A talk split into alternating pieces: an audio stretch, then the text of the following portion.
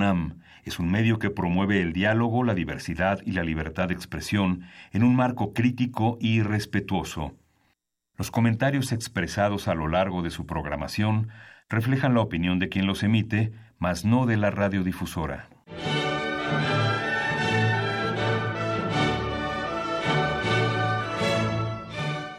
Diálogo jurídico.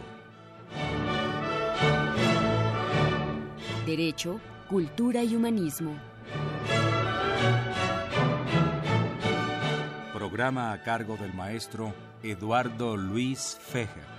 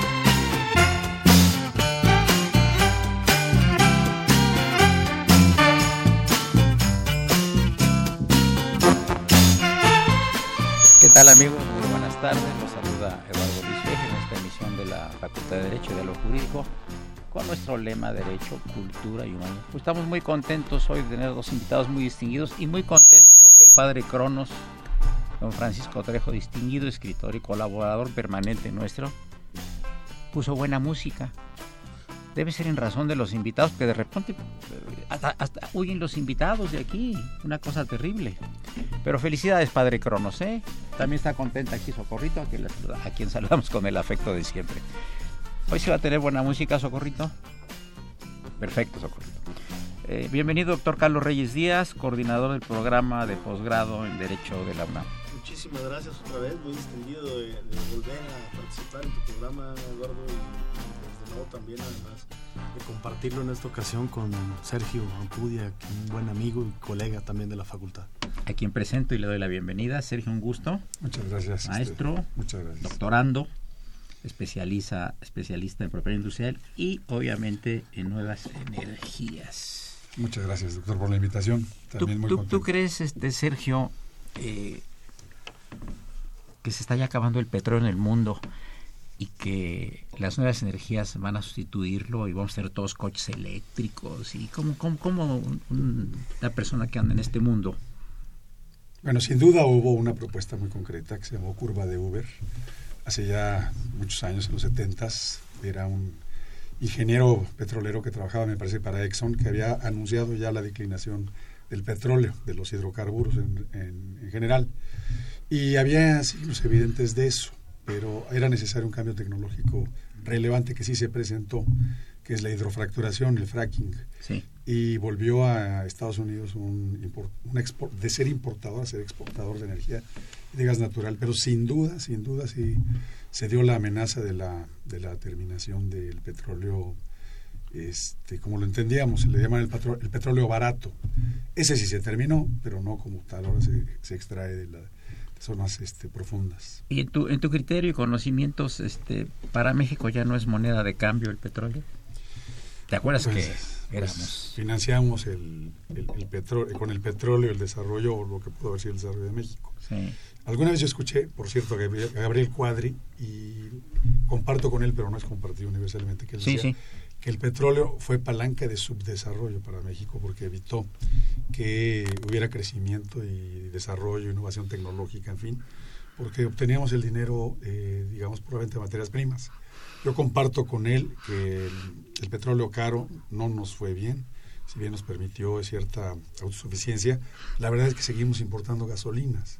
Exportamos crudo e importamos petro, eh, petrolíferos, petroquímicos. Una situación similar, Sergio, es la de Venezuela, que ya ves que apostaron todo por el petróleo y pues están muy malos, compañeros. La diferencia es que ellos nadan en un océano de petróleo.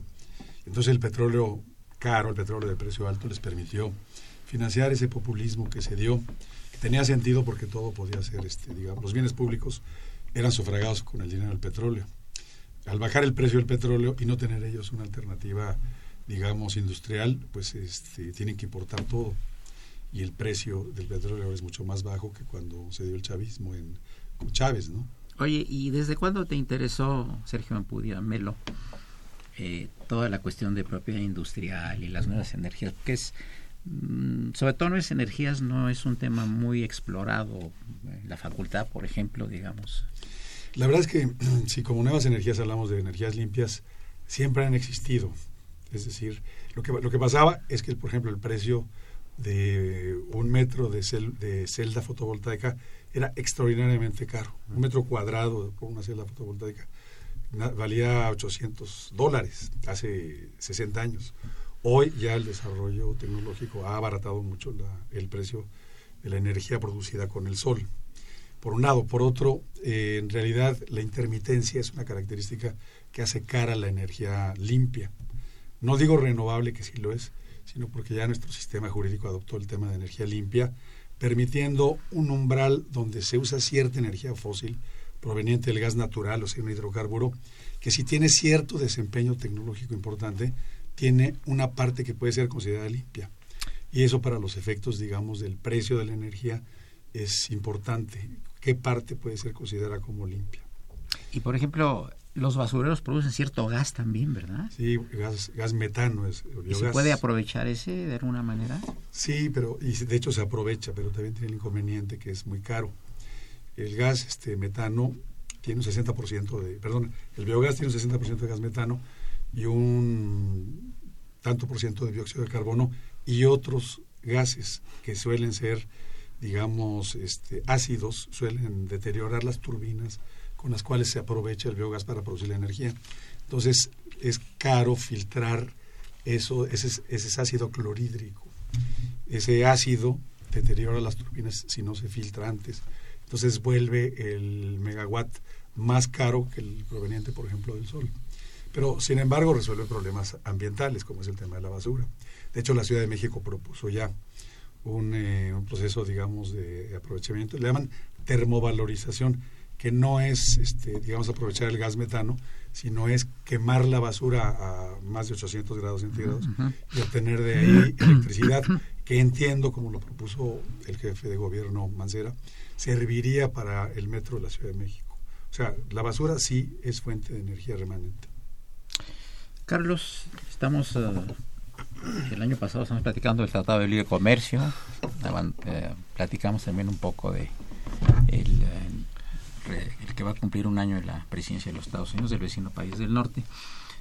Eh, tenemos unos cuatro minutos antes de pasar al segundo segmento, pero estamos en la misma situación que hace 365 días. bueno, en, temas, peor. Eh, no, no, bueno, a ver, pero en, temas, y, quizá para no dar un viraje total de, tema, valdría la pena comentar nada más que, esto que menciona Sergio respecto de la energía va de la mano incluso con, con algo que, que en la Facultad de Derecho se está creando a iniciativa del director, del doctor Raúl Contreras Bustamante, en el sentido de eh, crear una especialización en materia de derecho energético, en donde Sergio está empezando a poner los, las bases de una especialización que ya le urge también a, al estudio del derecho en general y de la Facultad de Derecho también, como, como parte de esta eh, actualización de, de, las materias eh, que requieren necesariamente de su tratamiento desde el ámbito jurídico.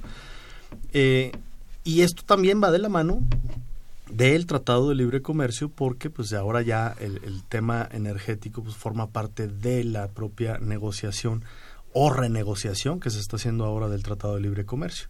Entonces, eh, hablar del TLC eh, se requiere necesariamente ahora hablar también con un ingrediente importante del derecho o del, tema del tratamiento de las energías. Entonces, eh, actualmente la renegociación está encaminada en, esos ámbitos y quizá de donde parte o, el punto más importante que valdría la pena destacar es la firma que hizo el secretario de Economía, Alfonso Guajardo, esta semana pasada, eh, suscribió el convenio de Washington, el convenio que por el que México se adhiere al Tribunal del Banco Mundial en materia de inversiones. En donde hay un ingrediente muy interesante porque controversias en materia de energía son eh, pues un elemento central de, de esta renegociación.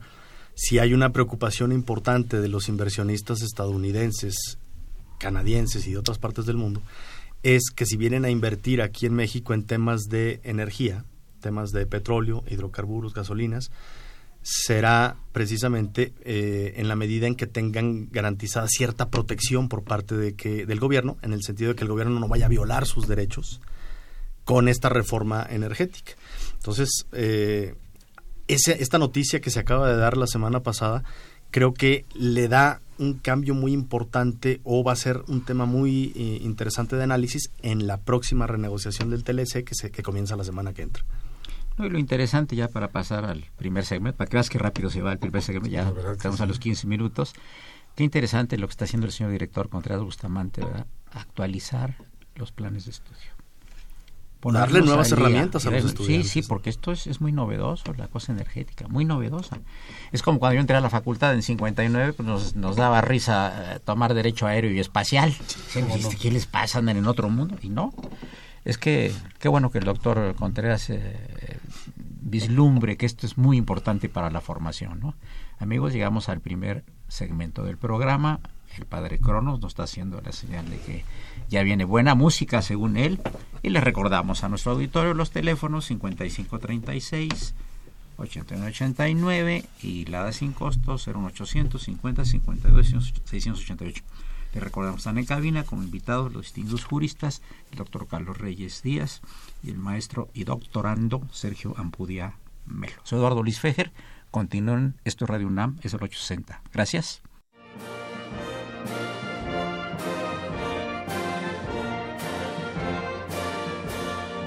Su opinión es importante.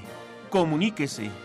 Nuestro número 5536 8989. Del interior de la República 01800 5052 688.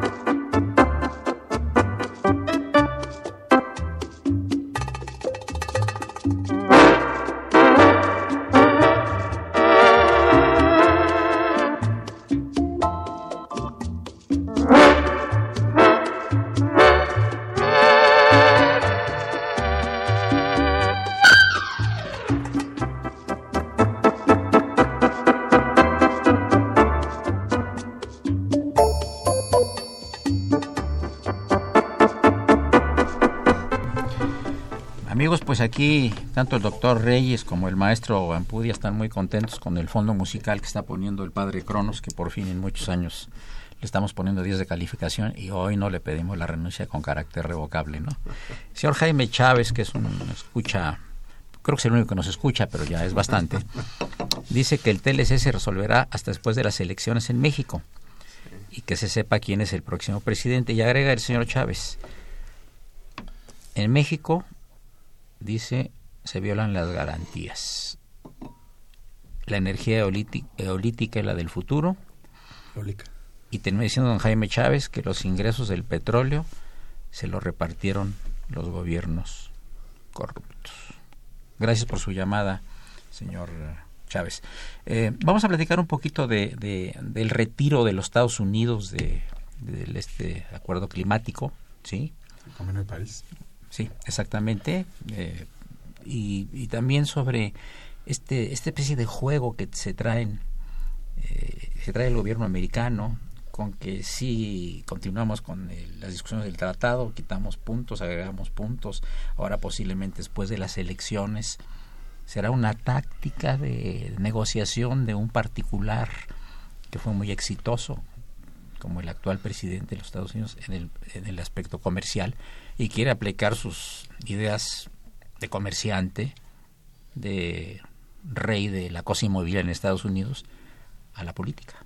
Carlos Reyes. Bueno, yo, a ver, primero eh, la propuesta de, Trump que ha sido muy bien recibida por la por la representante comercial de Canadá, Chrystia Freeland, eh, de pasar las negociaciones de, o, de concretar las negociaciones del TLC hasta después de las elecciones de México, tiene mucho sentido, porque ahorita la, renegociación implica mucho desgaste para las tres representaciones eh, y, buscar que algo se concrete justo en el momento en el que el escenario político mexicano se va haciendo más complejo en estos meses, pues sería, sería casi como empezar a poner en la agenda de los candidatos al TLC como moneda de cambio, lo cual desde luego me parece que no. El TLC yo creo que tiene una naturaleza y una razón de ser muy independiente de la circunstancia política, por lo cual sí puede continuar esta ronda de negociaciones ahora en enero, pero me parece que eh, no se va a concretar efectivamente nada sino hasta que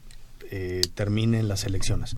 Ahora, esta, esta agenda de Trump se ha visto así eh, agresiva, no solamente en la renegociación del TLC, en, la, el retiro del Acuerdo de París, en el retiro de los Estados Unidos de la UNESCO, en fin, es eh, la negociación eh, agresiva que busca después tener algunas repercusiones a su favor, las cuales todavía no se ven claramente. Yo no veo cómo pueda aprovecharse Estados Unidos de retirarse de todos estos convenios eh, en su favor. Me parece que es algo. Que además llevan un proceso, ¿verdad? No, nada más es porque yo quiero. Tienen un proceso para retirarse. Por supuesto. Obviamente. Sergio, Evangelina Ocaña de Tecamachalco felicita a los integrantes del panel y dice pide auxilio para que no permita a México inversiones extranjeras. Dice, nosotros podemos como mexicanos. ¿Cuál es tu opinión? Bueno, ya desde 1989 era evidente que el mundo había cambiado y al final del día el presidente Salinas este, decidió que los flujos de capital que la geopolítica había liberado, sobre todo que ya no iban a Europa de oriental, en fin, este, algo, le tocara a México. Entonces, a partir de entonces se modificó de manera sustancial el tema de la inversión. Antes, este, recordarás, estaba la ley para promover la inversión mexicana y regular la extranjera. Es decir, había áreas reservadas para mexicanos en 100% o prohibidas para los extranjeros hasta en cierto porcentaje. Se liberalizó totalmente. Entonces, la idea del presidente Salinas en ese entonces era que era necesario captar la, la inversión extranjera en una, en una mega competencia mundial de capitales para poder invertir y generar nuevos mercados. Esa fue lo que lo orientó. A mí me parece que nos pasamos al otro lado, nos fuimos demasiado liberales, eso también fue cierto. Y entonces lo que ocurrió fue que inversión incipiente mexicana, sobre todo en el sector industrial, en, digamos en la parte de, este, de, no de los bienes de capital, sino los bienes de intermedios, que era mexicana, se, se deseslabonó también y también se volvió ya extranjera. O sea, lo poquito que había de industria mexicana se perdió por el Tratado de Libre Comercio, no se cuidó. Ahora, si hay algo, y estoy seguro que Carlos coincide conmigo, que se protege en el Tratado de Libre Comercio es el tema de la inversión. Claro.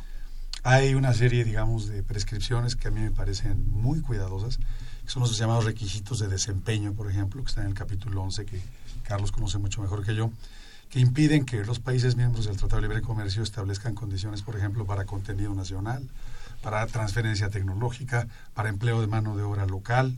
Son prohibiciones que se supone afectarían o hubieran afectado como barreras no arancelares a los inversionistas extranjeros. La historia lo que ha demostrado es que sí debimos haberlo hecho. Ahora, eh, digamos, retomando un poco lo que se había platicado, la energía quedó excluida del Tratado de Libre Comercio. Sería delicadísimo que en, en, el Tratado de Libre Comercio a la energía le aplicáramos la prohibición de los requisitos de desempeño, que es tan minuciosa en cualquier tipo de inversión que se haga en el país.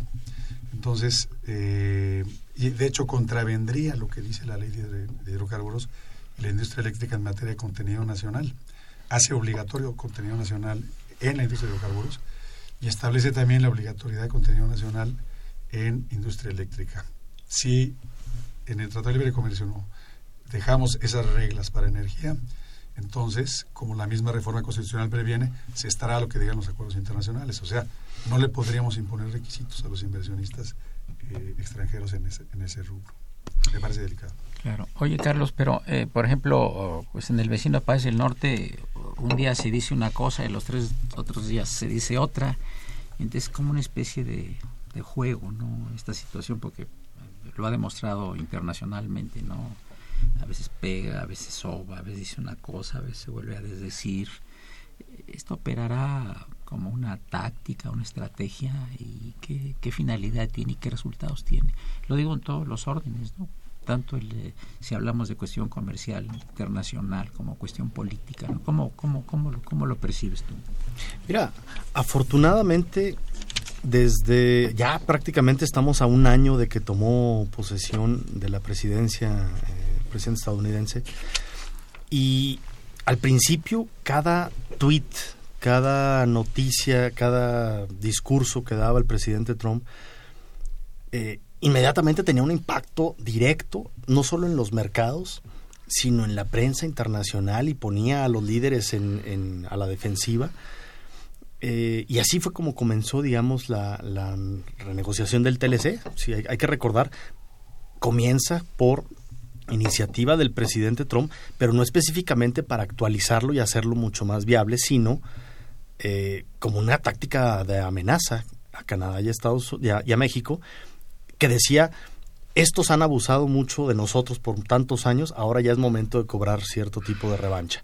Entonces, eh, la, renegociación comienza en esos términos y al paso de un año, creo yo que tanto los mercados como los medios de comunicación nacionales e internacionales ya le toman un poquito más de, reserva a las declaraciones del presidente Trump. Eh, ya no tienen el mismo impacto. Por eso, incluso ahora, eh, cada vez es más violento, cada vez trata de ser más viral en sus mensajes. La idea, como lo comentamos creo en la vez pasada que estuvimos aquí en tu programa, es que a Trump le interesa no tanto mandar un mensaje que permee en la comunidad internacional, lo que le interesa es él ser el protagonista de la noticia en el mundo día tras día.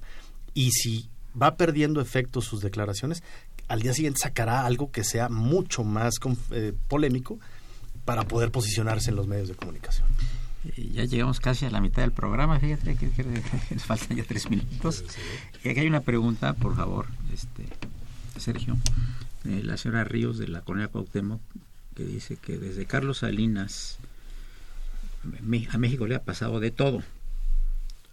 Ojalá, dice ella, se terminara el Tratado de Libre Comercio, porque solo beneficia a los Estados Unidos.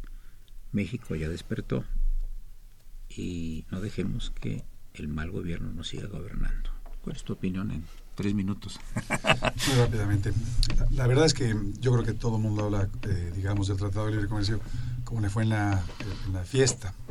Hay ganadores, hay perdedores. Desde mi punto de vista, multiplicamos por 6 las exportaciones, pero multiplicamos por 14 las importaciones. Mm. Es decir, nos volvimos mucho más dependientes de la economía norteamericana. Interesante, eso no se dice, ¿eh?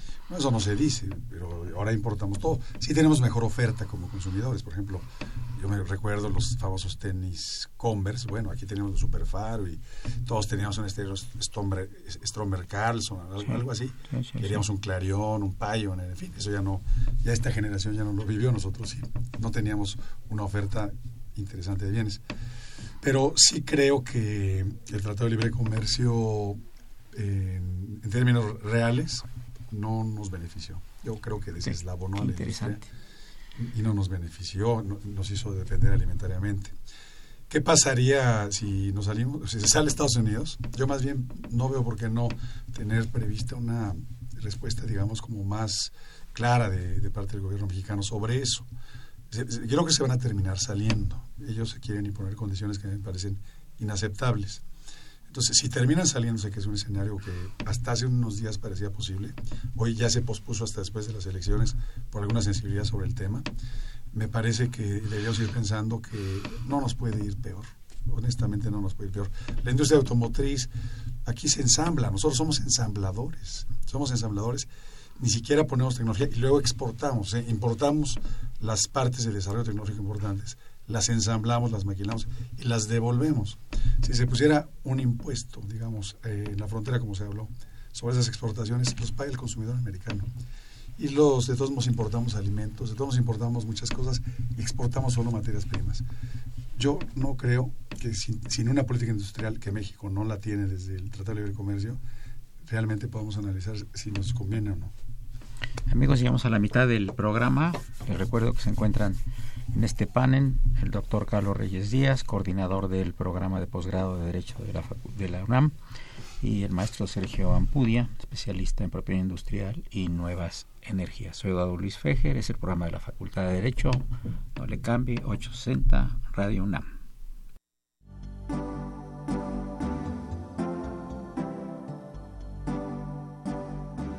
Está usted escuchando Diálogo Jurídico Derecho, Cultura y Humanismo.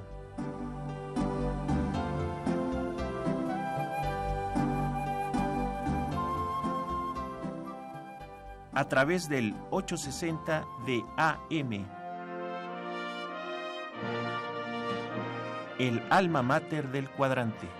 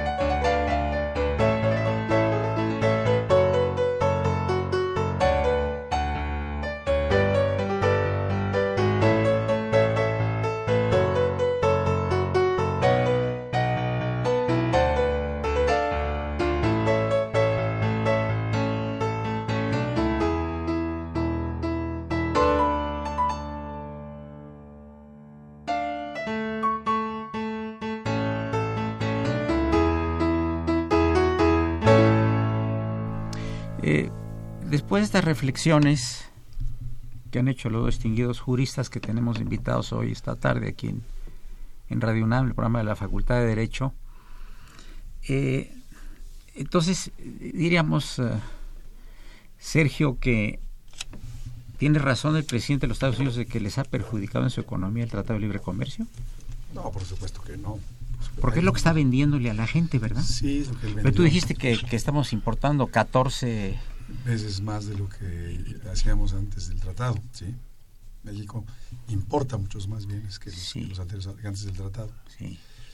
No, a ellos les, les ha beneficiado. Hay estados completos que viven, eh, norteamericanos, que viven del, del trabajo manufacturero que les da este, la demanda mexicana. Y de hecho esa es la gran preocupación que tienen muchos este, estados sureños de Estados Claro, Unidos. claro, no están de acuerdo, acabe. ¿verdad? No están de acuerdo. No, pues se les acaba a ellos, o sea, él debe considerar también eso.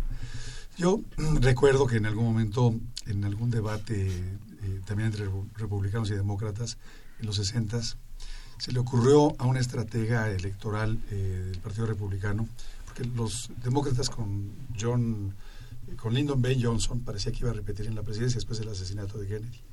Y ellos llevaban un grado de aceptación importante, donde se decía que la economía iba bien, si bien la guerra de Vietnam había generado un efecto, digamos, de eh, desarrollo económico interno en los Estados Unidos. En fin, la economía iba más o menos bien, las cosas iban bien, entonces parecía que se iba a reelegir. Entonces, a un estratega eh, republicano eh, se le ocurre generar un enemigo. Ese enemigo eran los negros y los hippies. Eran este, los hippies con la marihuana, los negros con la cocaína. Y entonces se le atribuyó al partido en el poder, al demócrata, su complacencia, su comprensión de que el crimen, el crimen no, que, ellos proponían, decían, es un problema social, es un problema de represión, es un problema de malos y de buenos, es un problema de asistencia. Entonces empezaron a dar dinero a los negros, a la población negra afroamericana, y a, los hippies los eh, satanizaron con la marihuana. Entonces voltearon a ver a, México como el gran proveedor de droga y se inició la, guerra contra el narcotráfico en México. Pero gracias a eso gana Nixon. Yo me imagino que eso lo re- revivieron, lo recordaron. Y entonces el gran enemigo de, los norteamericanos que votaron, de los blancos este, cristianos occidentales, este, se volvió México. Pero habría que ver, como bien se dijo, que es México y son otras cosas que también son enemigos para esos votantes. Interesante. Unas llamadas del auditorio. Eh, Jesús González de Coyoacán, a quien le agradecemos su llamada, dice, en el ámbito mundial, ¿cuáles son las condiciones que establecen los países en los cuales trabajan las compañías petroleras? No, bueno, es que es- Cada país es diferente, Cada ¿verdad? país es diferente, sin duda, sin duda. Sí. Hablemos de los inversionistas, ¿no? Eh, Carlos, bajo la legislación eh, mexicana, señor González, le voy a agregar, ¿cuál es la condición de soberanía del país con relación a las empresas extranjeras concesionadas? A ver, perdóname. Sí, bajo la legislación mexicana, Sí. ¿cuál es la condición de soberanía del país con relación a las empresas extranjeras concesionadas? Bueno, a ver, la, la ¿Qué se afecta la, la soberanía del país? Mira, la- el término de soberanía es, es un concepto que se ha manipulado de muchas formas. ¿Qué es la soberanía del país? Es decir, eh, ¿hasta dónde tiene control el Estado de estas compañías? Las compañías que se establecen aquí en México Sí. tienen que constituirse conforme a las leyes mexicanas. Claro, Entonces, claro. eh, el, el gobierno lo que hace es concesionar en ciertos sectores a las empresas eh, extranjeras o incluso nacionales privadas algunos servicios en donde le correspondería inicialmente al Estado proporcionarlos, pero como el Estado no tiene a veces la capacidad de hacer eh, de prestar todos los servicios posibles, le da oportunidad a los privados, nacionales y extranjeros, de hacerlo, con ciertas condiciones. La soberanía está en que precisamente las empresas nacionales y extranjeras que prestan un servicio a, los mexicanos tienen que hacerlo bajo ciertas condiciones. Hablando, por ejemplo, en el sector de, de energía, bueno, las empresas eh, tienen que garantizar necesariamente el abasto de, eh, los energéticos o tendrían que hacerlo bajo estas nuevas condiciones.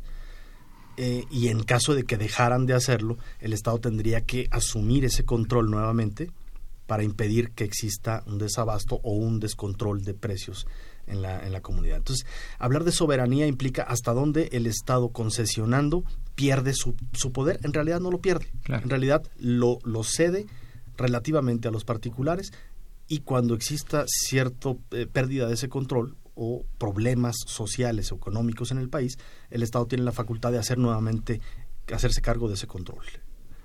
Eh, Sergio, eh, siempre nos enredamos todos en los conceptos, ¿verdad? Para uno la soberanía implica una cosa, también ha sido moneda de cambio de muchas cosas, ¿no? Aquí está la soberanía en peligro, ¿no? Pero con lo que tú comentaste hace rato de la globalización, pues esto ha venido disminuyendo un poco, ¿no? No sé qué, no sé qué opinas tú, está como borrándose un poco, ¿no? Sí, sin duda no estamos hablando del Estado constitucional clásico, ¿no? Del siglo XVIII. O las monarquías absolutistas, ¿verdad? Por derecho divino. Ya cambió todo, ¿no? La soberanía misma como concepto del Estado constitucional moderno yo creo que ya es distinta. Digo, simplemente las, las telecomunicaciones han hecho una enorme diferencia. Ahorita yo, yo puedo ser un médico que está residiendo en México y estar operando en Estados Unidos a, distancia, control remoto. Maravilla. ¿Cómo le llamamos eso? Ya es un tema de soberanía distinto. Ya el comercio, digamos, este electrónico es una realidad que, hace distinto todo. Este, la, transferencia, el movimiento de los capitales que en un segundo pueden cambiar de un lado al otro. Con un teclazo. Un teclazo, adiós, se va ese dinero a otro lado y se, se invierte en otra cosa. Entonces yo creo que el concepto de soberanía ya tiene, ya es muy relativo, ¿no? Sí, sí, sí. Y Carlos, eh, regresando un poquito o hablando un poquito del tema de del programa de posgrado en Derecho de la UNAM, habrán algunas modificaciones en, en algunas eh, en estos aspectos a los programas del doctorado, se van a incorporar algunas materias, más o menos están bueno, a ver. O analizando, revisando algunos sí, de hecho, nosotros actualmente estamos en un, en un proceso de actualización, de modificación del plan de estudios del posgrado de Derecho. Que hay que recordar, nada más para que el auditorio lo tenga presente, eh, la especialización de la que, la que va a hacerse cargo Sergio Ampudia forma parte de uno de esos posgrados que dependen exclusivamente de la facultad. Ah, Yo tengo a mi cargo maestría y doctorado en Derecho en donde se está haciendo ciertas actualizaciones. Hay que recordar que en el caso de la facultad, eh, digo, perdón, del programa de posgrado en Derecho de la UNAM, eh, la maestría está enfocada esencialmente en docencia e investigación o iniciación de la investigación y el doctorado es exclusivamente en investigación. Lo que nosotros queremos es, eh, con la modificación del plan de estudios, dar, por ejemplo, ciertas líneas o, o señalar ciertas líneas de investigación a nuestros estudiantes para que ya no, ya, ya el estudiante no vaya en doctorado a hacer una investigación sobre el tema que, que simplemente se le ocurra, sino que existan ciertas líneas de investigación en donde el país requiere mucho más estudios. Por ejemplo, en el caso de, de investigaciones en materia de, energía, son fundamentales en materia de telecomunicaciones, en materia de, por supuesto, de derechos humanos, que sigue siendo importante, eh, pero en materia de salud pública, que es otro, otro tema muy interesante. Entonces, la idea es que tanto la maestría en Derecho y el doctorado en Derecho estén cada vez más encaminadas a desarrollar cierta investigación en temas que hacen falta en nuestro país o que se van haciendo cada vez más urgentes para, para su estudio. Muy interesante. Eh, pregunta aquí para el maestro Ampudia. Usted como invitado al programa, ¿Qué opina sobre México en la actualidad con respecto a los gobernantes y al pueblo de México? Muy invitado al programa. Él no está invitado, ¿eh? Carlos no está invitado. Para ti la pregunta directa. Bueno, la verdad es que es este, muy... Muy amplia, ¿verdad? la, pregunta. Pero yo creo que estamos ahorita viviendo un proceso muy interesante, muy interesante de selección, digamos, del presidente de la República y del Congreso. No hay que olvidar que incluso eh, lo que resulte del Telecán pasaría a la nueva Cámara de Senadores para su aprobación, lo cual implica que no solamente, por primera vez yo creo, nos tendrías que concentrar en el talante, en la naturaleza o, talento del nuevo presidente de la República, sino la integración del Congreso.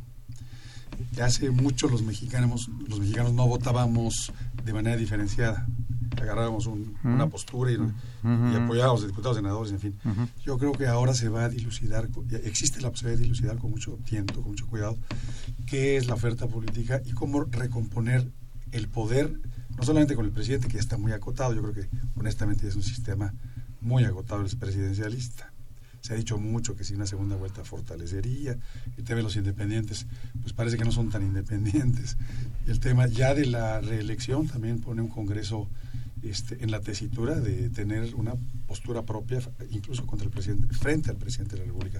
Entonces yo creo que tenemos una oportunidad de, mostrar, digamos, una decisión más, este, más estructurada frente a esto. Me parece que al sistema político le, vale, le falta todavía que se le dé valor electoral al voto nulo. El voto nulo, como su nombre lo dice, simplemente el elector va y simplemente dice, no, ninguno me gusta. Pero para análisis del resultado electoral eso no cuenta, es decir, se tiene como para nadie. Yo creo que sí es un voto que si representara un porcentaje menor o superior a quien gana en una casilla, quiere decir que nadie de los electores convenció al, al votante y debería dársele valor yo creo que sería una reforma que haría importante, digamos, la muestra de que los candidatos nos gustan o no, no solo por su plataforma, sino por su historia, ¿no? O sea, va a ser inclusive una señal de madurez del país con respecto a lo que teníamos antes. Yo creo que sí, yo creo que sí. Ya vamos a tener que elegir bien los senadores para pensar bien las cosas, ¿verdad? Sí, así es. Bueno, yo creo que en estas elecciones, pues se deben pensar muy cuidadosamente por cada elector, por quién va a votar, ¿verdad? En ese orden de la composición de todo el gobierno. Sí, claro, ¿no? Legislativo, ejecutivo. No, y, creo que son nueve gubernaturas también, ¿no? Etcétera, son, son siete, me parece, pero son 3.500 puestos de elección, 26 puestos de elección popular entre gobierno, entre, entre congresos locales, presidencias municipales, diputados federales, senadores, alcaldías, jefe de y jefe de gobierno. Son ocho gobernaturas interesante está poniéndose el panorama, interesante y complejo, ¿verdad? Esto para cualquier politólogo, sociólogo, ¿verdad? Va a ser un campo fértil de, investigación y estudio porque estamos en otro México, definitivamente, ¿no? Y llegamos a la penúltima parte del programa y el padre Cronos ya nos está haciendo la señal de que ya viene la música, la buena música que por primera vez hoy nos está poniendo. Gracias, padre Cronos. Hola, Johnny Farina. Greetings to Radio UNAM.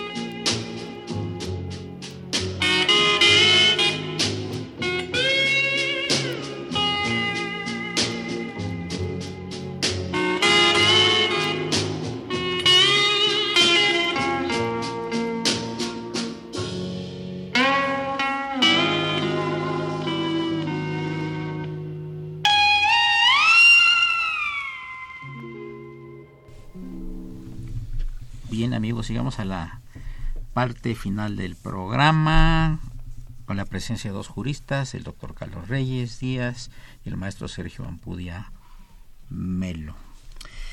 ¿Cuáles serían tus conclusiones con el futuro de las nuevas energías, eh, Sergio Ampudia? ¿Ya nos alcanzaron?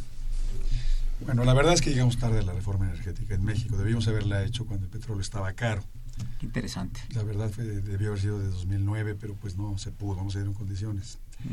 este, y entonces se tuvo que cambiar la llanta con el carro caminando. O sea, se han tomado medidas muy apresuradas, pero si no se hacían así, no se hacían. Ya. Me parece que es irreversible. Me parece que este, México en la materia de hidrocarburos no ten- ya no tenía la tecnología para sacar el petróleo de aguas profundas. Simplemente no se desarrolló. Y las empresas petroleras que la tenían condicionaron su participación a la utilidad compartida. No apágame la transferencia de tecnología, yo lo hago sino la utilidad o al riesgo. Y esa es la fórmula que se aceptó en, la legislación mexicana. Y la del contrato. Este, y en materia de electricidad, pues la verdad es que es- era insostenible en el modelo de desarrollo de, de electricidad de México el monopolio natural. Se le consideraba servicio público, tenía razón, pero la, digamos, la generación, transmisión y distribución eh, requerían un- una cuarta parte de la cadena de valor, que era la comercialización, para lo cual se requería varios oferentes. La ley del Servicio Público de Energía Eléctrica que regía antes de esto, pues este obligaba a la Comisión Federal de Electricidad a comprar la energía a precio barato. Entonces se usaba combustóleo, se usaba carbón, se usaba diésel. Era energía primaria, barata, pero sumamente contaminante. Las renovables, por la intermitencia sobre todo, y por el respaldo, o sea, a ca- cada planta renovable tenía que ponerse un respaldo con energías fósiles. Entonces a la CFE eso no le gustaba, porque decía, bueno, si no sale el sol, yo tengo que echar a andar la planta. Sí, sí. Me da lo mismo poner una de una vez que las dos. Entonces, había que hacer una reforma eléctrica para que hubiera oferta de energías renovables, sin duda. Luego podríamos platicar de los detalles, pero la verdad es que la energía limpia, la energía en general y la renovable en particular, son costosas en función de los eh, del tiempo en que se puede producir la energía. Se llama factor de planta. El, sol tiene un factor de planta de 9 horas y la inversión requeriría estarse cubriendo todo 24 horas. Lo único que el factor de planta es, es, es de 7 días, 24 horas, son los combustibles fósiles, pero esos contaminan. Entonces el modelo que se hizo fue, me parece correcto. Ahora, vamos a encontrar que el mercado eléctrico mayorista, que este año empieza con certificados de energía limpia, va a empezar a probar qué fue de saliva, quiénes eran de a de veras y quién no. Mm. Un amigo mío me dice, es que este es eh, eh, un juego de niños, pero con reglas de hombre. Porque yo no puedo decir voy a producir energía al mercado eléctrico mayorista en tales condiciones, a tal precio, y luego decir, no salió el sol. No, tengo que tener mecanismos de respaldo para si yo la compro donde sea y la tengo que entregar al Claro, sistema. claro. Entonces, me parece que había que hacerla, con un- lo hicimos con retraso, por lo menos la, la de hidrocarburos, y no vamos a ver resultados hasta dentro de cinco años, no va a haber remedio. Yo quería preguntarle finalmente a Carlos Reyes, si tú encabezaras las conversaciones en los Estados Unidos del Tratado de Libre Comercio, México, Canadá, Estados Unidos, del- de, los temas, eh, digamos, que se tratan y que están en el tratado, y que están revisándose y quitándose, etcétera, a ti en lo personal, a Carlos Reyes Díaz, ¿cuál sería uno toral, digamos, para México, para el bien de México? Un capítulo Sí. del TLC. Sí, Pues mira, eh, hablando precisamente de, de la- de las inversiones, que yo sé que hay algunos de nuestros radioescuchas que no, no les gusta mucho esto, pero me parece que uno de los capítulos que más ponía en, jaque la, la confianza, digamos, del inversionista en, en México era precisamente el capítulo de inversión. Eh, y era uno de esos capítulos en donde se decía, si se acaba el TLC, eh, van a quedar todos los inversionistas desprotegidos porque no hay ningún tratado internacional que, que proteja fuera del Telecan a los inversionistas de Canadá, Estados Unidos y México en esos en ese ámbito trilateral. Esta, esta decisión que toma el gobierno mexicano de, de firmar el convenio, la semana pasada el convenio de- del CIADI, eh, me parece que disipa todos estos eh, miedos que existían. Ahorita si, si el TLC dejara de tener efecto, México suscribiendo este, este tratado ya podría darle cierta certeza al inversionista de que cuando lleguen aquí a México van a ser tratados de manera justa y equitativa. Entonces, me, me parece que, que el, el capítulo de inversión era uno de esos capítulos más eh, sensibles y, y sensibles por eso precisamente. Ahorita con esta suscripción me parece que se, se, se disipan algunos fantasmas Y, y, ahorita se puede negociar quizá ya con mucho más tranquilidad de saber si se está perdiendo mucho o, o no con la negociación del, del, capítulo 11. Si mañana decide el presidente Trump denunciar el tratado eh, y México ya tiene suscrito este convenio, digamos que las relaciones con los inversionistas van a ser relativamente tersas. Sería muy grave para nosotros si hubiera una desbandada de inversión eh, extranjera de la noche a la mañana por falta de protección. Entonces, con esto me parece que se da un paso muy importante en la relación trilateral. Falta que lo apruebe el Senado, por supuesto, pero digamos que ya es eh, un paso, una, un mensaje de, de, certeza que manda el gobierno mexicano a los inversionistas. Vamos a pasarle la, el nombramiento a Sergio Ampudia, si fuera secretario de Economía, ¿qué pasos daría él en materia de energías en el Tratado de Libre Comercio? Mi voto ya lo tienes. Mi voto ya lo tienes. Qué pregunta, estimado Luis, pero yo, yo creo que es una decisión bien difícil porque... ¿Aceptar el cargo o, o tomar la determinación? Mejor pasar de muertito. Ajá.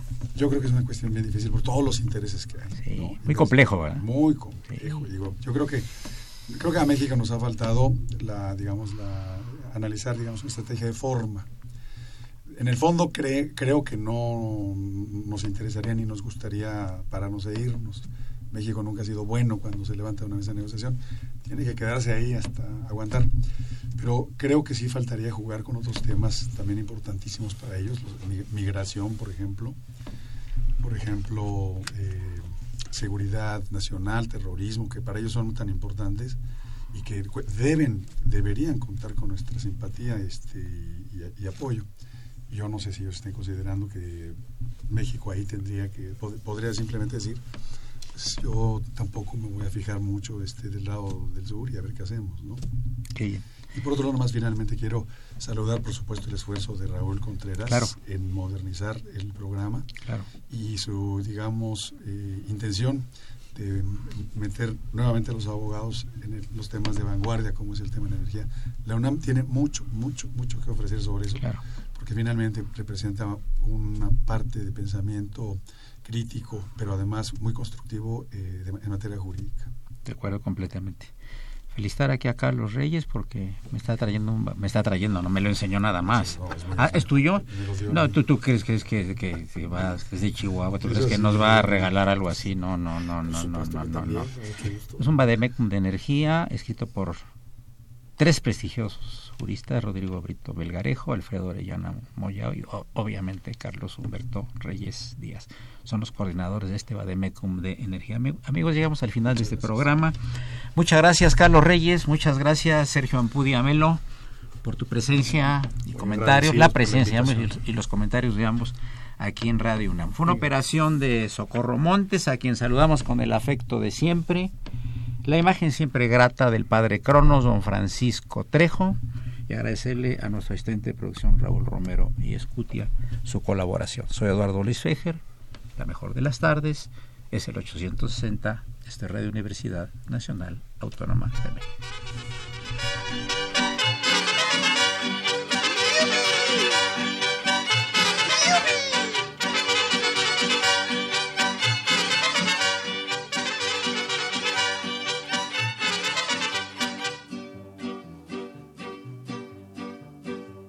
Las áridas regiones de la América del Norte se agarraron a balazos policías y ladrones. Tony, Bull Jones, McCoy. Habían robado la hacienda del papá de la muchacha. Burlaron a los sheriffes que andaban de mala racha. Mas llegaron los muchachos y a todos dieron pelea. Como se creían muy machos, empezó la balacera con Nick, Bull Jones, Billboy, Tim McCoy.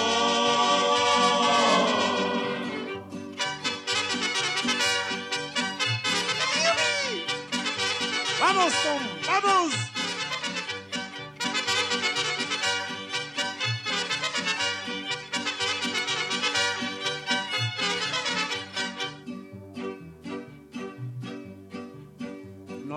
Duraron los ladrones ni dos horas de balazo. Con tamaños pistolones les ganaron los muchachos. Don Mick, Buck Jones, Bill Boy, Tin Pero